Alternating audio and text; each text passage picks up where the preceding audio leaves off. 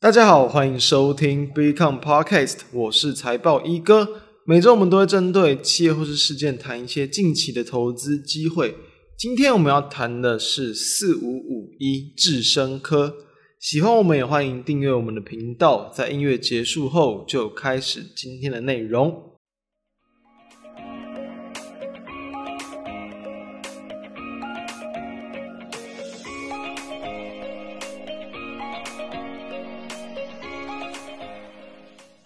最近这段时间哦，其实从两三周前就已经有人跟大家谈过，就是呢，我们的选股方向嘛，要去做一点这个转变，以防什么？以防未来台股又再度出现回档，再度出现行情的转变。所以说，其实哦，这一波的一个跌势，其实先前就已经有跟大家去提醒过说。台股在之前的反弹力道已经越来越弱了，所以那也希望大家能够透过今天的提醒，然后可以去避开一些这种指数下跌的一些风险。那也因应这样子的一些情况，也因此在最近这几个礼拜所谈的方向，确实也说过，就是说会比较从这种可能短线比较有机会的一些方向来去做一个谈起。所以说啊，那也很这个运气不错的。在上礼拜有跟大家分享到的是九九三三的中顶嘛，在直接这个录音完之后的隔一天，也就是上周五哦，就往上这个上涨了这个超过三趴，那也在本周一直接往上去跳空开高走高，大涨了超过六趴，等于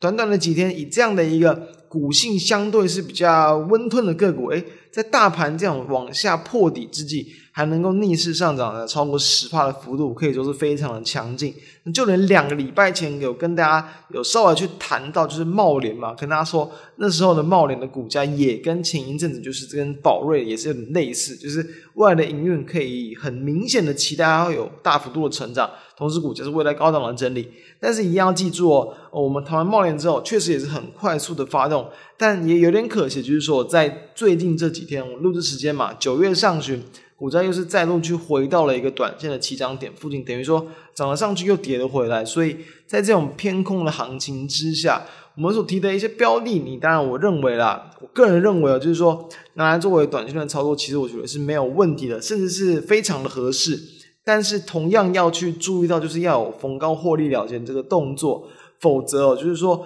在一个行情持续下跌嘛，你个股你要持续的逆势抗跌，真的是非常的困难，所以。真的是有赚到一个小波段，其实就可以先去考虑去陆续的这个出场，或者是设一个这个移动停利的一个防线。那为什么我们今天要谈这个智深科？主要也是想要延续这样的一个方向，因为说其实智深科在公布八月份的营收历史次高，同时也是同期的一个新高，其实表现是很不错的。那也让它的一个这个股价在台股在九月七号往下大跌了将近三百点的过程之中，还能够往上去逆势收涨超过六趴。同时，智伸科的一个现行的状况，其实也是很类似我们之前所谈过这种比较偏向高档整理强势的标的，就是说它几乎都还是大部分都维持在一个季线上方的整理。股价呢，在最近可以说是一两年以来，也都是在一个比较高档的一个区间整理，所以它都是属于在一个比较不管是短期的区间，或者是长期的一个区间，一个比较位在支撑的位置。这种位置一般来说风险就会比较小一点。那伴随着它股价的发动，其实就会有机会再带动到短线的一个行情。那当然跟上上礼拜谈的不一样，就是说上礼拜我们谈的中顶哦，它还没有发动，哎，一谈完马上发动，所以。今天我们想要说，就是打铁趁热，就是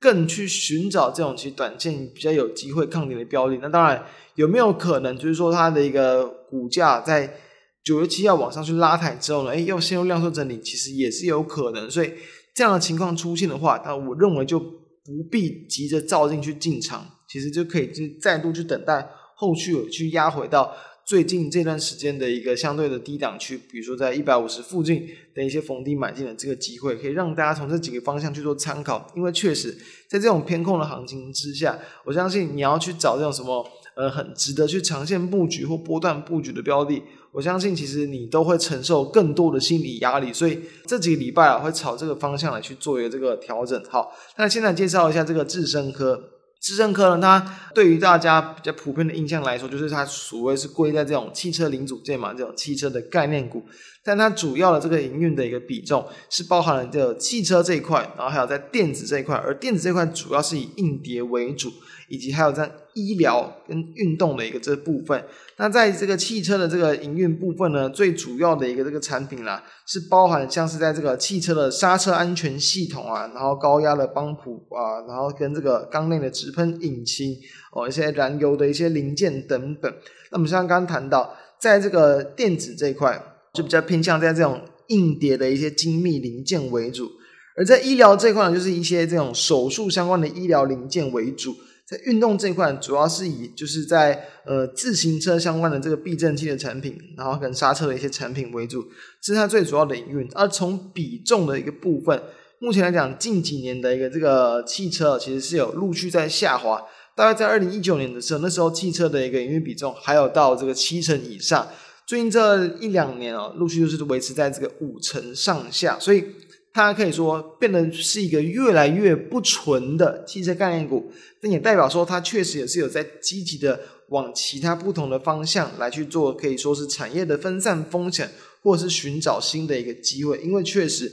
以医疗器材的这一块是智伸科他们蛮着重发展的一个这个目标。其实从这个今年的上半年啦，他们在医疗器材的这一块也就已经有超过七成的一个营收成长。那它原本也是预期说，在今年全年度，在这个医疗这一块的营运比重可以有五成以上的成长，所以哦，从它的年报去看，去年在这个医疗的一个比重大约是占这个只有七趴左右，但是今年从刚刚这样前面的一个成长来去看。来到十二趴，我认为就非常有机会。再到明年，再到后年，就慢慢往这个十五趴以上，接近二十趴的一个比重来去做一个发展，所以就会慢慢去取代掉可能在这个电子这一块的部分，还有运动这一块的这个部分，这是比较值得期待的。所以哦，像刚刚谈到了，就是在这个外科的工具啊，不要像是血管夹哦，一些骨科的用具，也都会是它主要的一个比较成长的这个来源。那从它其实为什么在八月份的这个营收是很强劲？要知道，其实，在接近在这种第三季或是这种暑期的期间，其实通常对于汽车的零组件产业来说是比较偏向淡季的。那也就是因为说，因为它在这个就是医疗相关的这个用品，其实有更明显显著的一些成长，也能够让它其实在八月份的营收可以去来到等于说呃。摆脱它这第二季的一个营收净衰退的一个情况，然后可以持续的一个垫高。那同时，其实在呃这一块，就比如说在这种外科手术啊，或者是这种比较医材这一块的这个成长率的部分，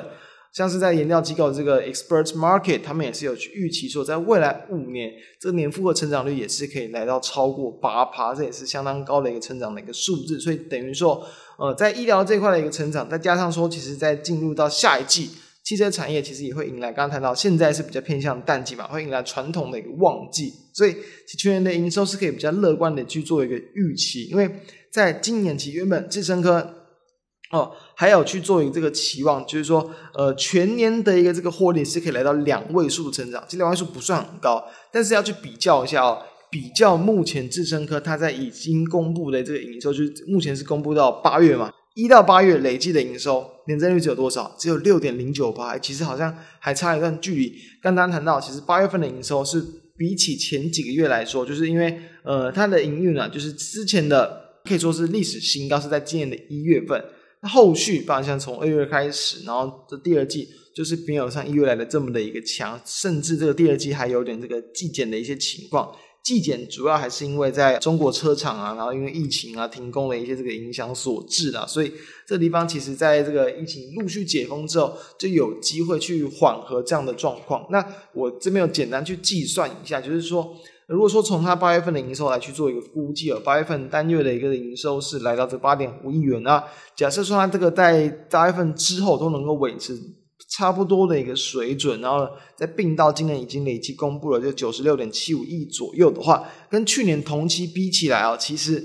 会有大约这个九点七七趴的一个成长，其实是很接近原先。呃，公司端他们去给予说，在全年的一个营收展望的部分，那我认为再加上说第四季的这个旺季来临带动之下，其实要是来到这个双位数的成长，我觉得是非常有机会。虽然说呃股价短线有发动，但一样就是延续我们过去在选股挑股票的一个方向，其实就是还是以这个营运会有比较稳健的一个这个成长，然后同时成长能见度也是相对高的这个方向来去作为这个选股。好，那除了这几个部分之外，刚谈到好像在这个汽车的部分嘛，那以如果是电动车市场来讲，因为毕竟哦，对于这种汽车零件啊，未来在各个国家，包含像是欧盟啊，哦，还有这个美国嘛，其实都是预计啊，可以在大约三十年内到二零二五年就形成有碳中和的一个目标。甚至中国也是预期说到二零二二零六零年也是有机会来到碳中和，所以呃，这个电动车的一个这个成长也会是带动到汽车零组件的一个关键成长之一。那像是在这个 Deloitte，他们也是在估计说未来十年呢，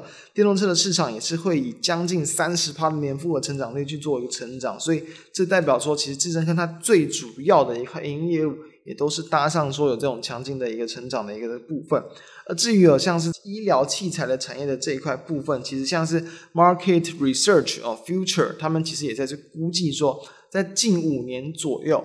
这一块这个医疗的一个器械的一个市场，也是可以有超过两成的一个年复合成长也，就是因为各种方向是慢性病啊，就是因为毕竟这个高龄化、老龄化还是目前这个市场的一个趋势，所以慢性病的一个比率上升，对于这种医疗器械的市场，不管是它的一个售价啊。单价甚至需求，其实就是像心血管疾病嘛、糖尿病、各种这个癌症等等，它都是呃要有这个更专业的一些这种医疗技术跟器材来去做一个治疗，所以这也是为什么说刚刚谈到智伸科，它会很积极的再去往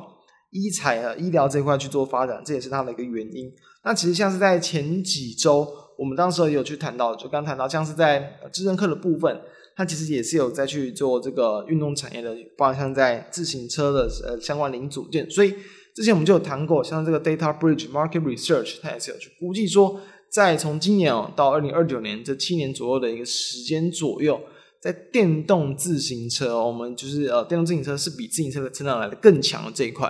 它年复合成长率也是可以去来到超过这个十趴，是十点三趴左右。那如果是目前市场再去估计说，这单纯纯自行车市场哦，去抓到二零三零年的话，也是可以来到八趴左右的年复合成长率。就是因为说它对于这种健康啊，然后运动的这个观念其实是越来越受欢迎。然后同时，台湾你或许其实应该也是有感受到，那可能在欧美那边，他们其实目前有各个国家也都是有在去补贴哦，补贴民众用自行车去取代这种大众运输的一个这个工具。所以在国外，它其实是有。政府的这个支持激励，然后同时让它一个这个买气哦是大幅度的增加，就尤其在电动自行车这一块，所以都是这个可以促使在自身未来这几年它营运会有比较稳健成长的一个要素之一。好，那从它目前的一个营运状况来看，今年像是 Consensus 再去抓它的一个 EPS，大约是抓这个十一点多、十一点一到十一点四的这个数字是比较多的，所以。比对于它目前的一个股价哦，大约就是抓在这个十五倍左右的一个本益比，十五到十四左右，我觉得。然后目前的股价是在一百六十三点五嘛，在我们录制时间的收盘，所以它在相对同业哦期间哦，其他零组件厂商去做比较，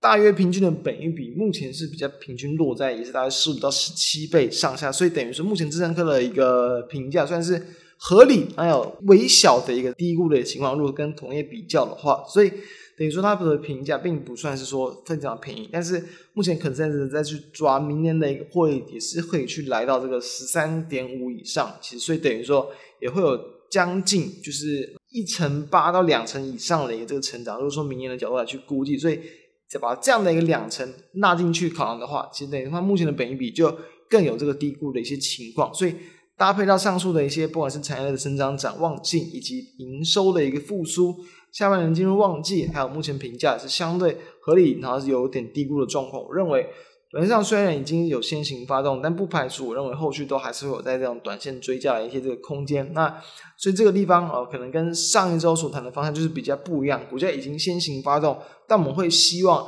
在这样的一个空方的一个市场之中，能够让资金运用的更有效率。因此，在选股上就会比较这种偏向这种认为可能短线波动机会更大的方向。来去让大家参考，或者是去观察也好，观察说什么样的标的，在这种局势比较不明朗的状况之下，它有更多的一些买气的机会。所以从这几个方向，那也是呼应到在先前有去跟大家谈过，就可以去开始调整到操作策略。我相信目前都还是持续的适用，你甚至于可能要更采取这种比较相对保守型的这个操作策略来去应对目前这个国际股市。可能到不管像公债殖利率持续的飙升啊，还有升息的这个次数，它的升息三码的这几率也是越来越高，这些风险都还是会在这个九月份持续的压抑市场，所以警惕了这些风险，同时寻找比较偏向短期的一些机会，是给大家在最近操作的几个忠告。那也希望对于大家有帮助，相关的资料也都会放在我们 B 看的网站及 FB 上，提供给大家浏览。